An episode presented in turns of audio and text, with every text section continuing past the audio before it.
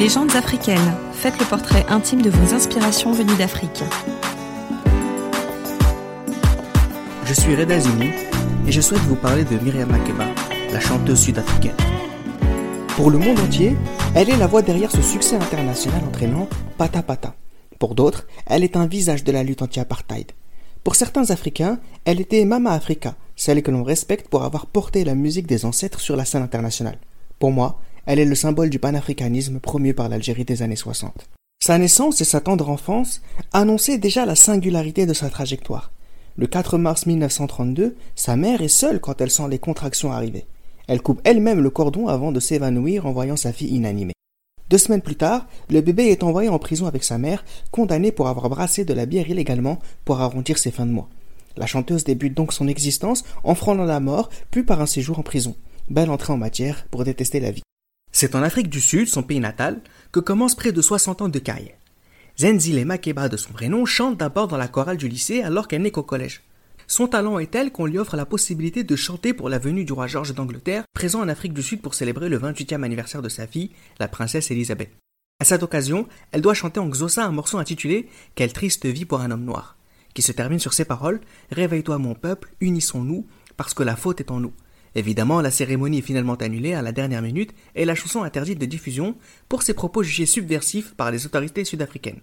Quelques années plus tard, elle intègre le groupe des Cuban Brothers avant d'être repérée par les Manhattan Brothers avec lesquels elle devient Myriam et donne des concerts au Swaziland et au Lesotho. Elle rejoint aussi un groupe exclusivement féminin, The Skylarks, avec lequel elle chante pour les bars clandestins de Soweto et de Sophiatown.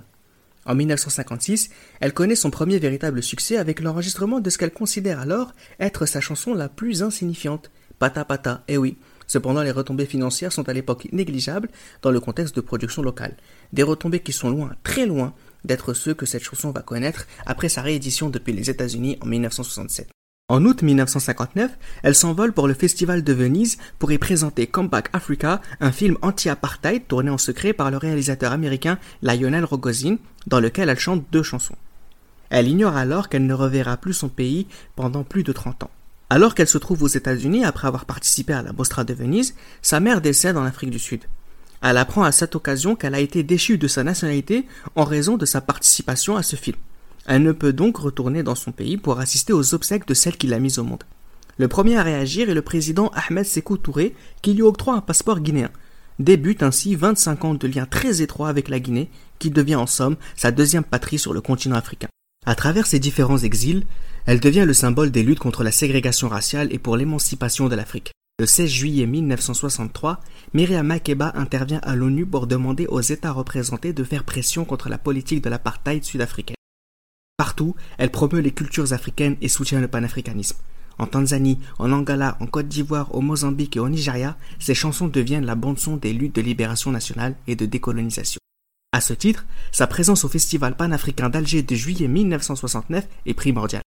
Dans le contexte du mouvement des non-alignés, de la lutte contre l'impérialisme et le colonialisme, ce festival occupe une place particulière.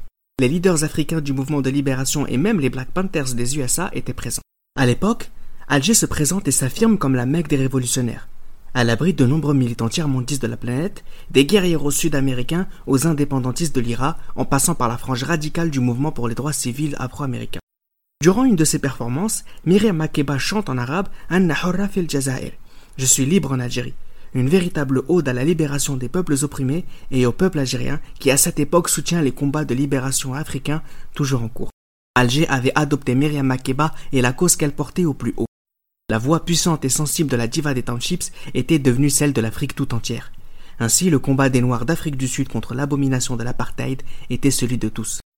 La chanteuse se verra octroyer la citoyenneté algérienne à la fin de ce festival.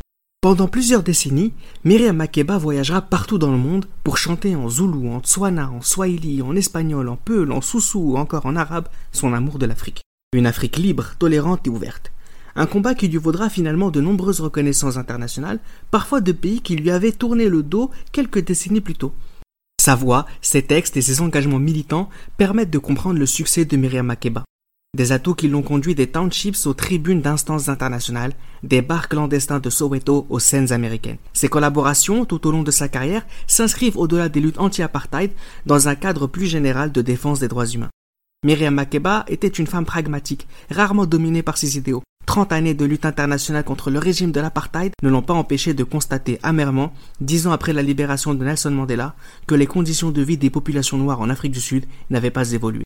Ce pragmatisme et ses combats en faveur de la défense de valeurs universelles l'accompagneront jusqu'à son dernier souffle. Si elle avait annoncé en 2005 qu'elle mettait fin à sa carrière, elle n'arrêta jamais de défendre les causes auxquelles elle croyait.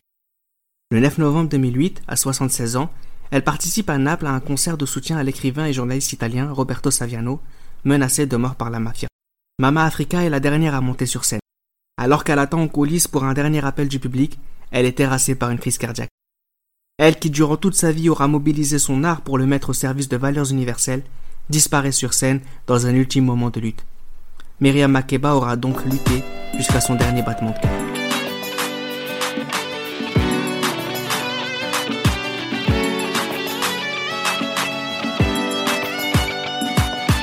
C'était Mes africaines, un programme Wana Media. Retrouvez-nous sur votre réseau social préféré et sur toutes les plateformes de podcasts de qualité.